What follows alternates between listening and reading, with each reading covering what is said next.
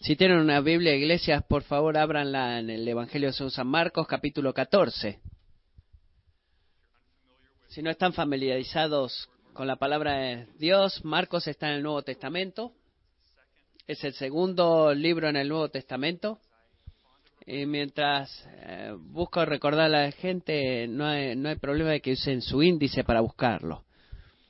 Así que no estén dando vuelta páginas esperando que su vecino no se dé cuenta que no saben dónde es. No tenemos nada de eso acá. Muchas de las escrituras que voy a estar leyendo y este, compartiendo el día de hoy van a ser proyectadas. Y si vinieron y no conocen la Biblia, no tienen Biblia, dicen, bueno, oh, este, me han pegado ya el primer golpe. No, abre una si la tienes, pero si no la tienes, puedes seguir la, la escritura en la pantalla. Señor, oro que tú bendigas ahora la predicación de la palabra. Cada vez que paso a este púlpito, Padre, eh, soy golpeado por dos realidades. Una de que estoy hemos, eh, maravillado que, de que tú uses a un hombre, a hombres débiles como lo somos, para hablar las palabras de Dios. No, no puedo entender eso. No me siento cómodo con eso, sigo sin acostumbrarme de eso y francamente no quiero no quiero estar aquí, pero segundo estoy tan agradecido de poder caminar acá sabiendo de que el Santo Espíritu de Dios está en este cuarto. Y que tú has prometido traer eh, a nuestra memoria de que todo lo que tú, Jesús, nos has mandado. Voy a hablar tu palabra, pero Espíritu Santo, te necesitamos para traer el recuerdo y imprimirlo en nuestros corazones Así que te doy gracias por tu presencia aquí. Oro de que como pueblo ahora nos sometamos a tu palabra, que seamos eh, que respondamos a tu palabra, perdón, y que no renunciemos a presumir eh, de, de que no somos buenos, sino que somos rebeldes y somos malos podemos presumir que para cada uno de nosotros que está aquí hay algo específico que tú quieres decir, que va a cambiar la forma en la que vivimos. Te pido por eso el día de hoy en el nombre de Jesús. Amén. Amén. Creo que hay una razón por la cual la templanza o la moderación, la templanza es como una palabra bonita, es una de las virtudes más increíbles o más buscadas. Si ustedes piensan en eso, hay un montón de situaciones en la vida en las cuales muchas cosas de buenas cosas se convierten en malas. Mucho de lo bueno se convierte en malo. Eh, hagamos esto, por ejemplo. Estuve hablando con un joven adolescente hace unas semanas atrás y te veíamos esta discusión o conversación acerca de si trabajar o descansar era lo que le lo que le hacía feliz a Dios. Así que votemos en eso. ¿Cuánto de ustedes piensa que el trabajo va Ah, es más placentero para Dios y cuáles de ustedes piensan que el descanso es placentero para Dios. ¿Y cuántos de ustedes odian la, verdad de que lo presenté de esta forma, verdad? Bueno, ¿cuál es el punto de esto? En esto es lo que terminamos en esta conversación. Estuvimos los dos de acuerdo de que el trabajo es bueno, pero mucho trabajo eh, no es bueno. Estuvimos de acuerdo que el descanso es bueno, pero mucho descanso te va a volver pobre, a empobrecer. La moderación es el nombre del juego en donde se pone en cuánto trabajo, cuánto hablas, cuánto bebes o cuánto gastas. Y es también una de las virtudes que tratamos de enseñar a nuestros hijos en nuestra casa. Ahora, si ustedes son padres con niños pequeños, esto es lo que tratamos de hacer, enseñarles a entender que es bueno divertirse, siempre es bueno divertirse. Hay tiempos para, para ser un poco loco, pero no es bueno eh, está re loco. No bueno estar re loco.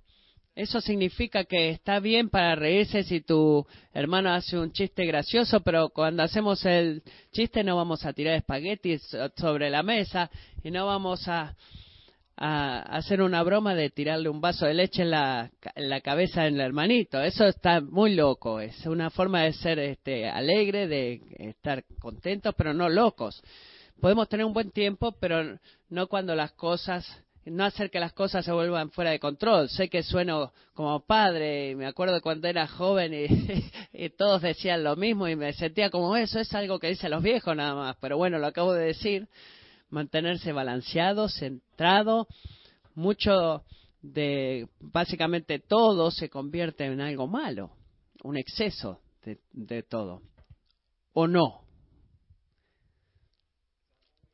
Es siempre eso, ¿verdad? Lo que acabo de decir. Estaba pensando en esta semana que es increíblemente más común de que la gente se identifique como haya gente que se identifique como personas espirituales, pero no necesariamente como cristianos. Estoy bien con Jesús y todo eso, dice la gente. Hay conversaciones que dicen así. Eh, por ejemplo, te dicen, tomé esta clase en, en este, religiones orientales y me gustó la clase y creo que hay algo para aprender de cualquier religión, te dice, así que trato de tener una mente abierta, ser una buena persona, me gusta pensar de que tengo una visión de la vida muy realística o santa, mejor dicho, no somos cosas físicas, eso no estoy diciendo, sino que hay una dimensión espiritual de lo que somos, pero es importante estar balanceado y hay mucha de esta gente religiosa que es loca. Y es ahí donde nos ponemos en problemas, porque la gente tiene que aprender que la religión es algo bueno. Pero también como otra cosa, en moderación piensa la gente que la religión es buena. Contemplanza. La gente debe ser tolerante y eh, tener una aproximación hacia la fe como que estás en el medio de la carretera. Y funciona muy bien para mí. No tengo muchos enemigos, te dicen esas gentes. Quizás eh, decir eso, que, eh, dices eso tú, quizás lo escuchaste y me pregunto cómo respondes tú a, esas, a esos planteos. Pero déjame decirte cómo yo respondo a eso.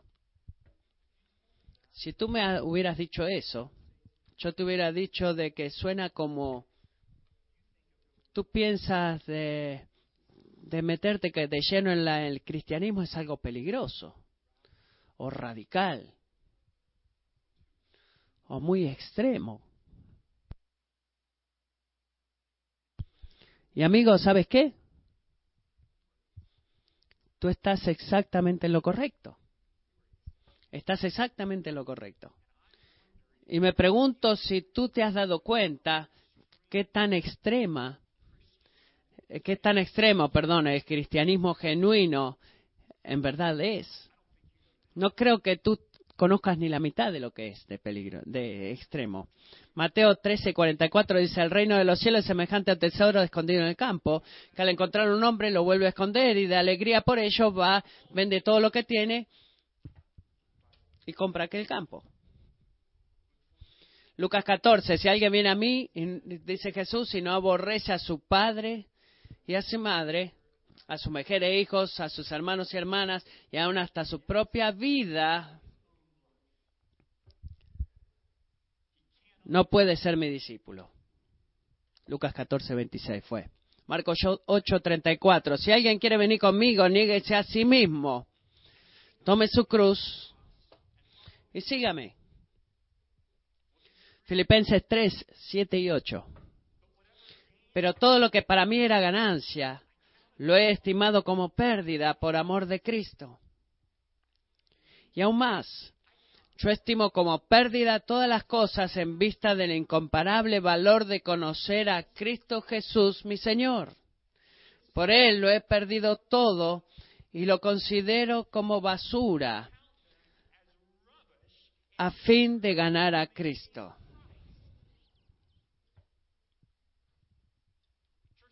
Iglesia, si eso no es extremo, no sé lo que lo es, no sé qué puede ser extremo. Eso es radical. Eso es fanatismo. Y en algunas formas, en algunas maneras, eh, no es tan diferente de lo que es el terrorismo que vemos en las noticias.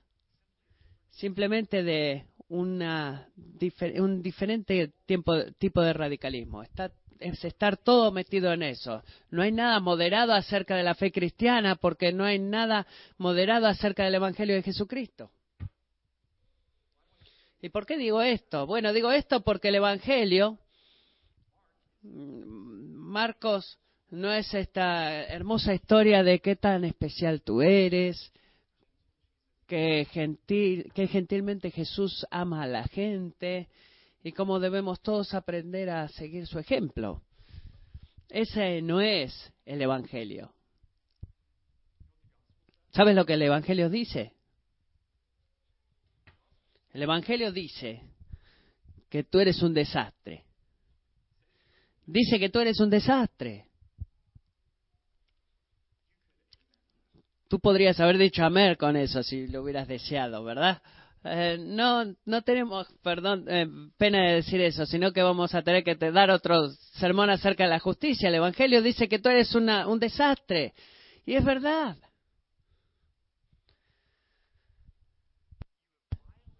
Tú has violado la ley perfecta del Santo Dios y tú mereces ser juzgado. Pero hay esperanza para ti. Porque Dios te ama. Y ha enviado a su Hijo para vivir, morir y resucitar de la tumba para que tú puedas ser completamente limpiado de toda tu culpa y ser hecho justo con tu padre delante de tu padre, perdón, para siempre. Jesús no ha venido a mejorar tu vida, amigo. Él vino a, a, salvarte completamente. Y si tú confiesas en Jesús y solamente en Jesús para salvarte y te arrepientes de tu rebelión y te vuelves al, reinado de tu vida completamente a Él, serás hecho una nueva creación y vas a recibir gozo completo que nadie va a quitar, poder quitarte. Tú no puedes ganarlo, no lo mereces, sino que es un regalo. Y cuando tú recibes ese regalo por fe, Jesús dice, yo soy tuyo y tú eres mío. Tú has sido primero mío porque te he creado y ahora sos doblemente mío porque te he redimido. Él tiene dos reclamos sobre tu vida, la creación y la redención. Y como Él hace estos reclamos eh, como creador y salvador, Él es merecedor de nuestra más alta alabanza, nuestra más grande devoción, y no hay nada moderado acerca de ser un cristiano, porque no hay nada moderado acerca de seguir a Jesús. Así que miremos en Marcos capítulo 14. Marcos 14. Si no están familiarizados con Marcos, este es un, esto no es un encuentro basado, en, este es un encuentro, perdón, basado en testimonios de una persona de quién es Jesús y por qué debemos seguirlo. Y cuando llegas a Marcos 14, eh, llegamos a un punto crítico, a una vuelta crítica en esta historia, porque por los últimos tres años, los últimos trece capítulos, Jesús ha estado enseñando en público, enseñando en privado. Pero ahora, Él está alcanzando sus últimos días en la tierra. Él, está a punto de morir. Y cada cosa de Marcos capítulo 14, 1 en adelante, eh, prepara el camino para su muerte. Así que comencemos leyendo en el versículo 1, capítulo 14, verso 1. Faltaban dos días para la Pascua y para la fiesta de los panes sin levadura. Y con engaño los principales sacerdotes y los escribas buscaban cómo prender y matar a Jesús. Pero decían, no durante la fiesta, no sea que haya un tumulto del pueblo. Estando él en Betania, sentada a la mesa en casa de Simón el leproso, vino una mujer con un frasco de alabastro de perfume muy costoso de nardo puro, muy valioso. Y rompió el frasco y lo derramó sobre la cabeza de Jesús. Pero algunos estaban de indignados y decían unos a otros, ¿para qué se ha hecho este desperdicio de perfume? Porque este perfume podía haberse vendido por más de trescientos denarios y el dinero dado a los pobres y la reprendían. Pero Jesús dijo, déjenla ¿Por qué la molestan? Buena obra ha hecho para mí. Porque a los pobres siempre los tendrán con ustedes y cuando quieran les podrán dar, hacer bien, pero a mí no siempre me tendrán. Ella ha hecho lo que ha podido. se ha anticipado ungir mi cuerpo para la sepultura. Y en verdad les digo que donde quiera que el Evangelio se predique en el mundo entero, también se hablará de lo que está hecho para memoria suya. Entonces Judas Iscariote, que era uno de los doce discípulos, fue a los principales sacerdotes para entregarles a Jesús. Cuando ellos lo oyeron, se alegraron y prometieron darle dinero, y él buscaba cómo entregar a Jesús en un momento oportuno.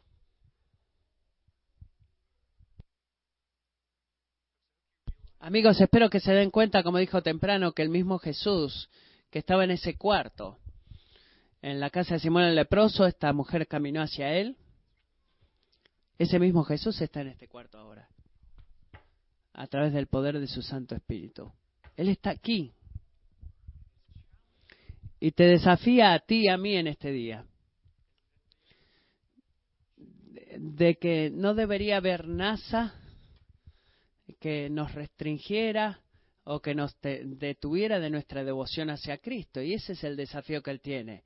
Que nada te, que nada te restrinja, que nada te, te modele ni, ni te detenga de tu devoción a Cristo. Lo voy a decir esto cada vez que vengo a este púlpito. Jesús es merecedor de una devoción extravagante. Jesús es merecedor de una devoción extravagante. La verdad no ha cambiado. Y quiero explorar el reclamo de este pasaje. Eh, la he dividido en dos partes. Eh, primero el costo de nuestra devoción y segundo el valor del Salvador. Así que comencemos con el costo de nuestra devoción. Marco nos dice que esta mujer se acercó a Jesús cuando estaba comiendo en la casa de Simón el leproso. Y no sabemos si este era un hombre que Jesús sanó o no. Quizás lo ha sido, pero no lo sabemos. Pero a pesar de todo, durante la comida una mujer se acercó a él con un frasco decorado que hecho en alabastro. Eso era una piedra translúcida blanca y se nos dijo que el frasco estaba lleno con nardo puro. No eh, gasto mucho tiempo en la sección de fragancias de Macy's, en las, pero tengo que ver, bueno, ¿qué es el nardo? Bueno, el nardo en los tiempos de Jesús era un aceite aromático extraído de una raíz, de la raíz de una planta que vivía en la India. Ese nardo, esa fragancia de nardo era importada y para tenerla en forma pura, sin diluir, era algo increíble poder tener un frasco de eso. En otras palabras, era altamente deseado y muy, pero muy caro. Así que piénselo de esta forma. Esta no es el, set de regalos de Tommy Hilfiger que los hombres van cuando buscan eh, en el departamento de tiendas para sus esposas. Esta es como la botella de Jerez de la Frontera de 1775 que Vladimir Putin eh, lo tomó el Crimea hace unas semanas atrás. Quizás algunos de ustedes los vieron. Él tomó una botella de vino que los el, eh, los ucranianos discutieron y decían que esa botella valía 90 mil dólares, esa botella de vino que tomó Vladimir Putin. Así que no hagamos comentarios, era una botella muy preciosa para ellos. Pero lo que aprendemos acá, en el versículo 5, que este frasco de aceite valía 300 denarios. Y ese era el salario de un año para el trabajador promedio de los tiempos de Jesús.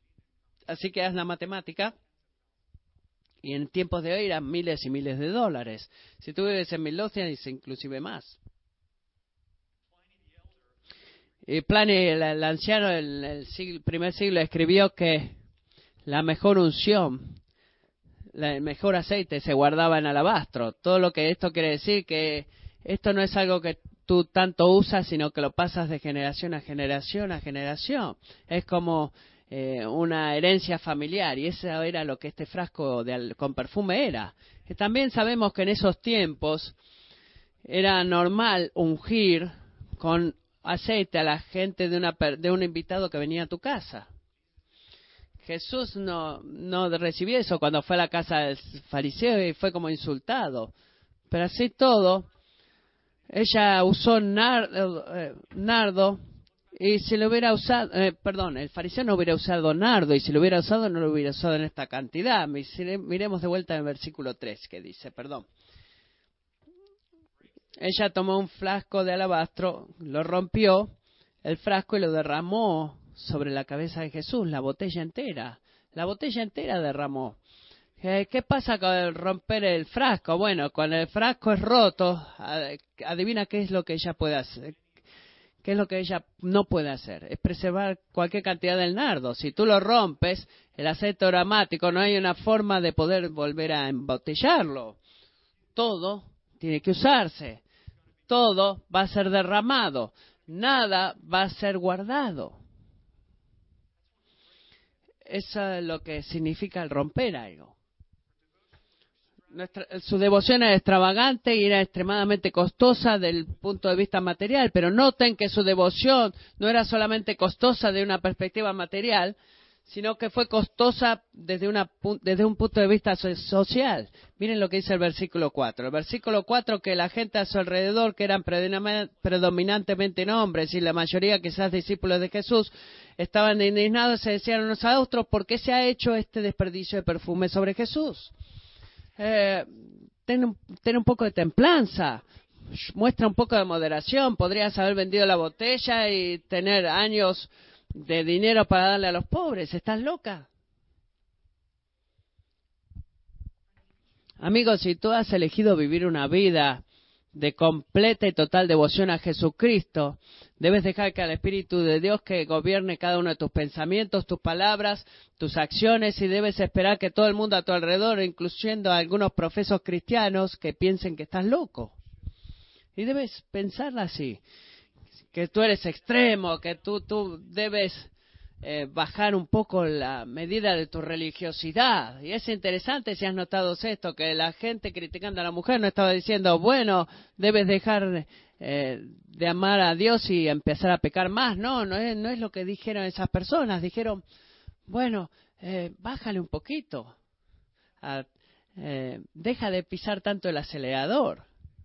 deja de ser tan extremista. Te muestra un poco más de templanza ten un poco de moderación. Tenemos que tener cuidado de los pobres. Jesús no está en eh, Jesús enseña eso también, ¿verdad? Estaban diciendo que ella tenía que dejar tenía que dejar de ser tan radical y ser un poco más práctica, más lógica y balanceada. Eh, define que tú amas a Jesús, pero otras cosas importan en la vida, buenas cosas como cuidar a los pobres. Así que piénsalo de esta forma.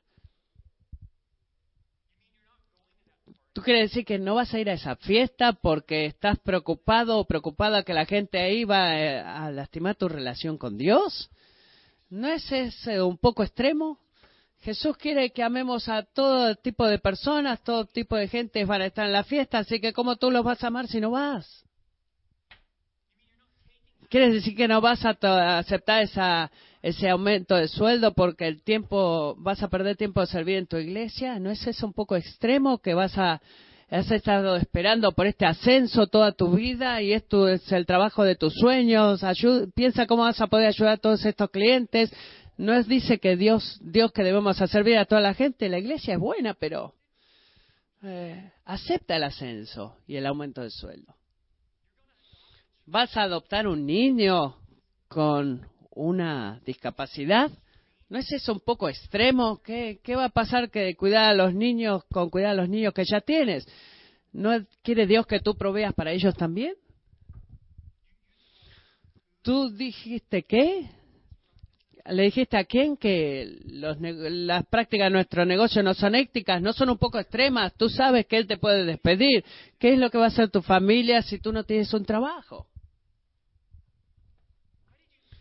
¿Por qué mantienes una, a la línea completa en Chick-fil-A esperando cuando tú estás invitando a esa persona a tu grupo de comunidad? ¿No es un poco eso extremo que hagas esperar a la gente en la línea? Toda la gente te estaba mirando, no solamente te estaban mirando, te estaban escuchando, no solamente te escuchaban, sino que se sentían raros de lo largo que hablaste. Muestra consideración y deja de exponerte en público. ¿Sientes la tensión? Estoy convencido, y la razón por la cual traigo estos ejemplos es porque estoy convencido que el mayor peligro espiritual que enfrentamos en esta iglesia no es la tentación de escandalizar el pecado, eh, porque a pesar de todo la inmoralidad sexual y la corrupción financiera nunca desaparece. Estoy convencido que el peligro más grande que enfrentamos como iglesia y especialmente eh, cristianos en, Estados Unidos es el cristianismo moderado, la templanza, el, el cristianismo templado, el cristianismo casual, el cristianismo nominal, que te prevengo que no es cristianismo eso. Porque Jesús no vivió y murió y resucitó de la tumba para que tú puedas llevar tu fe y ponerla en un estante muy bonito al lado de los niños, los deportes, la jubilación, el golf y los autos. O la educación. Él no hizo eso. Tú haces eso y vas a estar eh, nombrado como un buen hombre americano. Lloro que esta iglesia nunca se convierta en una iglesia conocida como buenos hombres americanos, porque Kingsway, Jesús demanda todo de ti, todo tu ser. Tú no puedes retener nada diciendo que lo vas a seguir a Él. Y si el frasco de alabastro es tu vida y seguir a Jesús significa que lo rompas y lo derrames eh, eh, enteramente, bueno, debes darle todo tu tiempo todo tu dinero, todos tus dones, toda tu energía, todos tus afectos, todos tus deseos, todo tu intelecto. Amigo, Él te lo dio a ti con una razón para que lo ames a Él de esa forma. Es un don, es un regalo, con una meta, o con un una meta, una vida larga y extravagante de devoción a Cristo y te exhorto a darte cuenta que si tu vida tiene sentido completo para toda la gente a tu alrededor y que eh, debe ser eso que vives en una burbuja cristiana o que has abandonado la misión de Dios en el mundo o no estás siguiendo a Jesús. Y no trates de convencerme de que a pesar de la completa ausencia de devoción visible a Cristo, de que, tú, de que tú verdaderamente lo amas en tu interior, eso no tiene sentido. Si tú amas a Jesús, va a ser visible y va a ser costoso, porque esa es lo mismo que le pasó a esta mujer. Su devoción a Jesús, su devoción extravagante fue visible y fue costosa. Y lo mismo ha sido verdad en cada cristiano genuino desde ese día. Examina tu vida. Tengo que examinar mi vida. Tenemos que mirar hacia adentro, eh, perdón, buscar por evidencias, frutos de una devoción visible y costosa a Dios.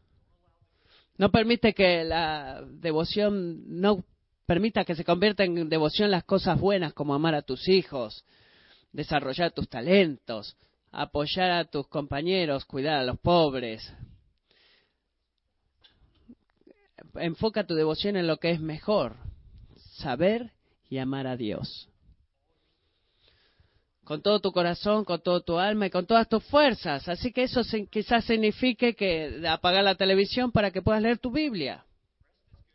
El descanso es bueno, Jesús es mejor. Quizás eso significa ajustar tu, estilo de vida para que tú puedas dar más de tu dinero para apoyar el ministerio cristerio. Los muebles nuevos son lindos, Jesús es mejor. Quizás eso signifique dejar tu círculo de eh, amigos cómodos en el vestíbulo y ir a conocer a alguien nuevo. Los amigos, los buenos amigos son buenos, pero al amar a la gente como la ama Jesús es mejor siempre mejor. Quizás tú me escuchas decir esto y quizás digas, bueno, Matthew, ¿qué quiere decir eso con Marcos 14? ¿Qué, qué, ¿Cuáles de estas cosas tienen que ver con Jesús? Quizás eh, lo de leer tu Biblia y dejar, en lugar de mirar televisión tiene sentido, pero no es como que Jesús está sentado en un cuarto y decir, bueno, eh, tú va a estar ahí, me voy a agarrar mi frasco de alabastro y lo voy a romper derramarlo sobre su cabeza y decir hola Jesús y empezar a derramarle perfume, ¿verdad? no tenemos eh, a Él esperándonos en nuestro cuarto o en nuestra casa, o, sí lo tenemos. ¿Qué, ¿Qué nos dice Él a nosotros? Si tú lo haces a esta lista de personas, ¿tú a quién se lo has hecho? A Él. Él es, Él está de todos lados a tu alrededor. Jesús quizás no esté esperando en un cuarto, en tu casa, para que tú derrames un frasco de nardo sobre su cabeza. Pero ¿sabes lo que Él está esperando? Está esperando que tú decidas de que en cada área de tu vida, sin excepción, Él va a ser merecedor de una devoción extravagante. Y como resultado de esa decisión, tú vas a seguirle y amarle y vas a amar a toda la gente a tu alrededor de la forma que puedas, haciendo lo que puedas, de la forma en que Él lo hizo. Es el costo de nuestra devoción. Y quiero que notes cómo Jesús manda a esta mujer o, comanda a esta mujer el versículo 6 como resultado del costo de su devoción. Versículo 8 dijo, ella ha hecho lo que ha podido. He hecho lo que ha podido. ¿Qué significa eso? Bueno, creo que eso significa que todo lo que tú haces en esta vida, como un acto de obediencia a Dios y como una expresión de tu devoción al Señor, es extravagante amor por el Rey. Todo lo que tú hagas en esta vida como un acto de obediencia a Dios, como una expresión de tu amor por Él, se convierte en un acto de devoción extravagante, extravagante, perdón, al Rey. Así que lo que te pido, amigo, es, lo que te pregunto, amigo, es, ¿estás viviendo de esa forma? ¿O hay algunas partes de tu corazón, partes de tu billetera, partes de tu calendario, partes de tus deseos, de que si tú eres honesto dices, Señor, bueno, quiero amarte, pero no tanto así. Te amo, sabes, te amo, pero eh, eso no es la más alta prioridad de mi vida. Es mi forma de acercarme a ti. ¿Qué, qué podría procesar? Chris mencionó esto antes. ¿Qué va a poseer, a, mover a alguien a vender todo lo que tiene y mover, mudarse a otra nación para seguir a Jesús? ¿Y por qué tenemos que presumir que no somos nosotros los llamados a hacer eso también? ¿Qué va a posesionar a alguien para eh, mantenerse en un matrimonio cuando se siente que es todo trabajo y no hay nada de diversión? ¿Qué va a motivar a alguien a levantarse cada dos horas por semanas o semanas a cuidar a un niño que llora completamente sin quejarse o sin murmurar. Cada una de esas cosas pueden convertirse en un acto de devoción extravagante a Jesús si tú lo haces para Él. Así que no te compares a ti mismo con gente en los libros cristianos. Creo que Dios eh, ha tenido un plan. Creo que Dios, que Dios este, es, ha hecho gente radical, pero agregaría también a la lista de aquellos que han viajado a la mitad del mundo y han hecho un montón de cosas increíbles que la mayoría de nosotros no haríamos, agregaría a esa lista. Eh, no escuché, perdón, lo que dijo una madre, perdón, una madre que amó sacrificialmente a sus hijos sin quejarse, sin murmurar y que cría a sus hijos para que un día este, reciban a sus hijos a Cristo. Agregaría eso una esposa que está cuidando a un esposo discapacitado, con lágrimas en sus ojos y gozo en su corazón, porque rechazan eh, creer de cuánto ese hombre se deteriora, sino que cree que ese hombre ha hecho, sido hecho a la imagen de Dios. Agregaría un adolescente bajo mucha presión de sus amigos que, que rechaza comprometer su sexualidad porque el Rey Jesús ha comprado su cuerpo. Todo eso quizás nunca aparezca escrito en un libro. Todo eso es devoción extravagante para el Salvador. El mundo quizás diga que es loco Jesús dice, es hermoso, lo que significa que debemos de, dejar de compararnos a nosotros mismos con el cristiano a nuestro alrededor, a nuestro lado o el cristiano en el libro y decir, bueno, yo no soy como él o ella. Y sabes qué, no es cierto, no lo eres y Dios sabe que no es así. El llamado de Dios para ti no es convertirte en David Platt, por ejemplo, sino es convertirte eh, eh, el llamado de Dios para ti es hacer lo que puedas. ¿Qué es lo que Jesús dice en el verso 8? Ella ha hecho lo que ha podido. Dios no va a darnos a todos las mismas oportunidades para compartir devoción extravagante hacia Dios de la misma forma, pero cada uno de nosotros tenemos el mismo llamado, el mismo mandamiento de usar todo nuestro tiempo, nuestra energía, nuestro dinero y nuestros recursos en un acto de vida completa de, devoción extravagante a Jesús. Se va a ver diferente, pero el llamado es el mismo. El llamado es el mismo. Y lo que hizo a las acciones de esta mujer hermosas no fue que nadie más nunca ha hecho un sacrificio de esa forma hacia él. Lo que hizo sus acciones hermosas fue de que eh, la profundidad de esa devoción estaba en completamente en paralelo al acto de su devoción. Él no caminó proclamando diciendo, Señor, ¿no es mi sacrificio para ti increíble? Creo que voy a escribir un libro. No hay nada malo en escribir libros. Eh, los libros muchas veces eh, eh, mueven nuestra fe y nos provocan a seguirlo. Pero la devoción de esta mujer no fue que ella caminó diciendo, bueno, Señor, espero que te hayas dado cuenta cuánto esto me va a costar. No hizo eso. Lo que ella estaba enfocada es en el valor de su Salvador. Y es lo, que llenó su día o su motivación. El, el valor de su sacrificio no era lo que a ella la llamó, sino el valor de su Salvador. Así que eso es lo que quiero que veamos ahora, el valor del Salvador. Miren lo que Jesús dice en versículo 7.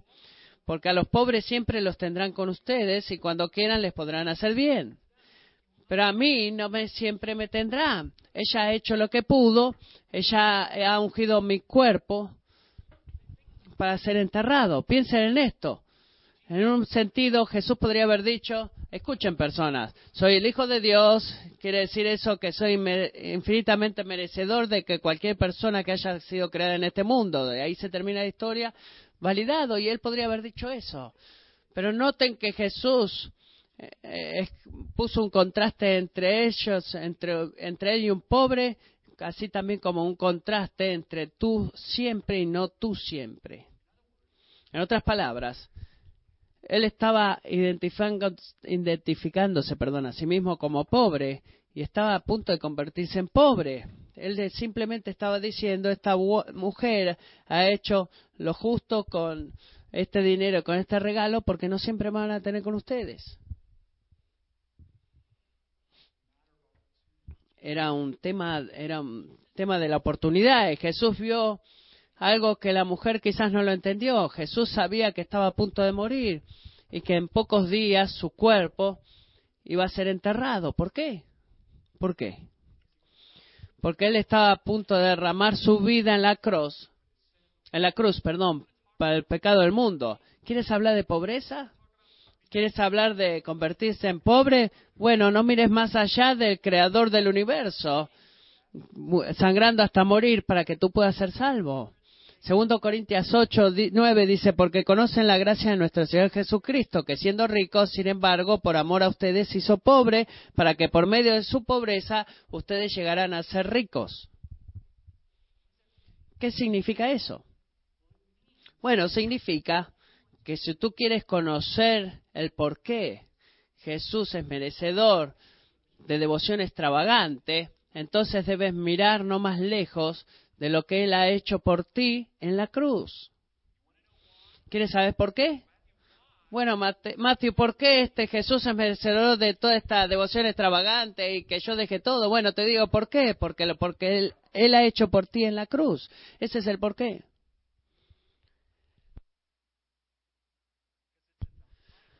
Porque esa es la, la altura de su humillación, la altura de su pobreza en donde podemos más claramente ver su gloria. Isaías 53, del 5 al 11. Pero Él fue herido por nuestras transgresiones, molido por nuestras iniquidades. El castigo por nuestra paz cayó sobre él y por sus heridas hemos sido sanados. Todos nosotros nos descarreamos como ovejas, nos apartamos cada cual por su camino, pero el Señor hizo que cayera sobre él la iniquidad de todos nosotros. Fue oprimido y afligido, pero no abrió su boca. Como cordero que es llevado al matadero y como oveja que ante sus transquiladores permanece muda, él no abrió su boca. Por opresión y juicio fue quitado. Y en cuanto a su generación, ¿quién tuvo en cuenta que él fuera cortado de la tierra de los vivientes por la transgresión de mi pueblo? ¿A quién correspondía la herida? Se dispuso con los impíos su sepultura, pero con el rico fue en su muerte, aunque no había hecho violencia ni se había engañado en su boca, pero quiso el Señor quebrantarlo, sometiéndolo a padecimiento. Cuando Él se entregue a sí mismo como ofrenda de expiación, verá su descendencia, prolongará sus días y la voluntad del Señor en su mano prosperará. Debido a la angustia de su alma, Él lo verá y quedará satisfecho. Por su conocimiento, el justo, mi siervo, justificará a muchos y cargará las iniquidades de ellos. Ese es lo, eso es lo que Jesús es para ti, amigo. Así que si alguna vez te encuentras haciéndote la pregunta, ¿es Jesús verdaderamente merecedor?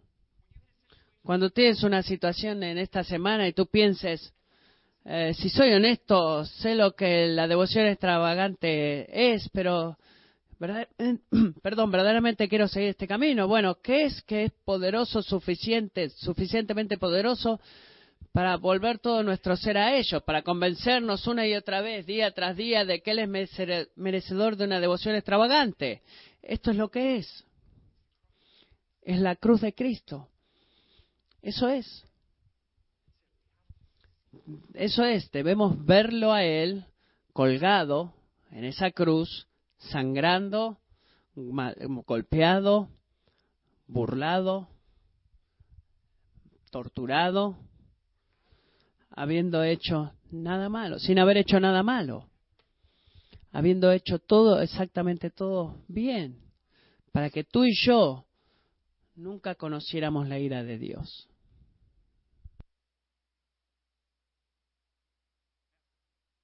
Nunca, nunca, ni siquiera una gota.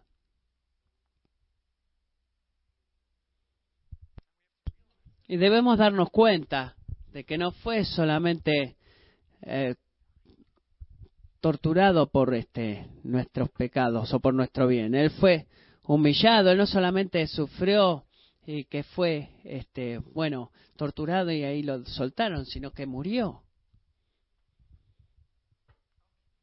¿Cómo tú puedes mirar a la cruz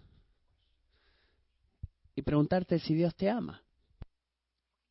¿Cómo tú puedes mirar a la cruz y preguntarte si Él es verdaderamente merecedor de tu devoción?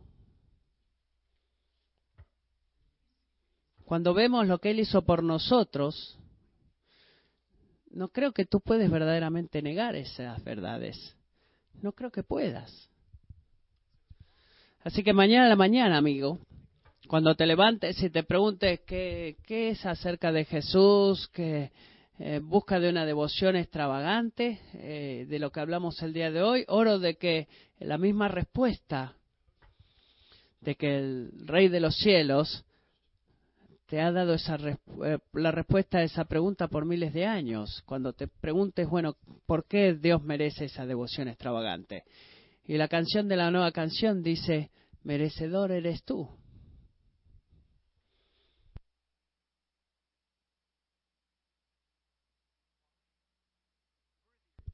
¿Por qué? Merecedor eres tú. ¿Por qué? Porque tú has sido clavado en la cruz. Y eso es todo. Ese es el por qué Jesús es merecedor de tu devoción.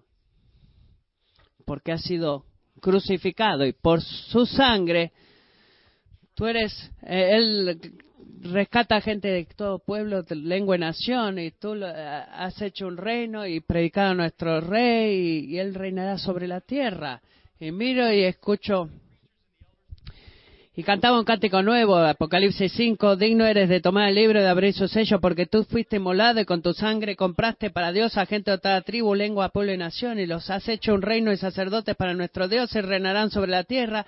Y miré y oí la voz de muchos ángeles alrededor del trono y de los seres vivientes y de los ancianos. Eso quiere decir que la pregunta que tú y yo nos debemos hacer esta semana no es si el Jesús es este merecedor de nuestra devoción, sino que la respuesta a esa pregunta es sí. La, la pregunta es, no es esa, sino que la respuesta es que Él necesita esa devoción. No merecemos ese privilegio de darles devoción todos los días. Pero Él nos ha dado ese privilegio, no lo, no lo desperdicies. No lo desperdicies, no presumas de porque tú conoces muchas cosas acerca de Jesús, vas a y que has gastado mucho tiempo entre cristianos, de que Jesús es el objeto de tu devoción más profunda. Sabes que muchas veces eh, ¿Sabes quién pasó mucho tiempo alrededor del Señor Jesús eh, y de sus discípulos y de cristianos? Fue Judas Iscariote y él lo traicionó. Y el factor de que tú estés sentado acá no quiere decir que él esté recibiendo devoción extravagante de tu parte. Él es merecedor de esa devoción extravagante, pero no presumas, amigo, que tú lo estás haciendo ahora mismo. Y lo que sea que suceda en esta semana, y lo que Él ha hecho por ti en la cruz, que llene tus sentimientos, que cuando tú tengas que decidir, bueno, voy a seguir este camino o este otro, eh, ¿debo levantar mis manos en adoración o no? ¿Debo seguir amando a esa persona o no? Eh, ¿Debo hacer esta otra cosa o no? Que tú puedas verlo a Él muriendo por ti. Y que el Espíritu de Dios haga brotar de tu corazón devoción extravagante hacia el Señor. Oremos. Señor, de muchas formas, este es un mensaje simple. Tú eres merecedor de devoción extravagante. Pero Señor, eh, son los a los simples como nosotros nos es tan difícil vivir. Así que Padre, Padre, ora ahora mismo de que tu Espíritu Santo haga tu obra en mi corazón y en esta iglesia de limpiarnos de cada gota de moderación que hay en nosotros, en nuestro amor por ti. Convéncenos en cada parte de nuestro corazón. Cuando decimos te amo, pero no, no así de grande es nuestro amor por ti. Oro de que tú nos perdones, Señor, porque hemos, por lo que hemos visto y oído año tras año, de que tú has derramado todo, te has derramado completamente por nosotros y en respuestas, irónicamente, hemos retenido parte de nosotros por ti. Oro que tú tomes todo de nosotros ahora, que cada parte de nuestro calendario, nuestra chequera, nuestros afectos, sean todos tuyos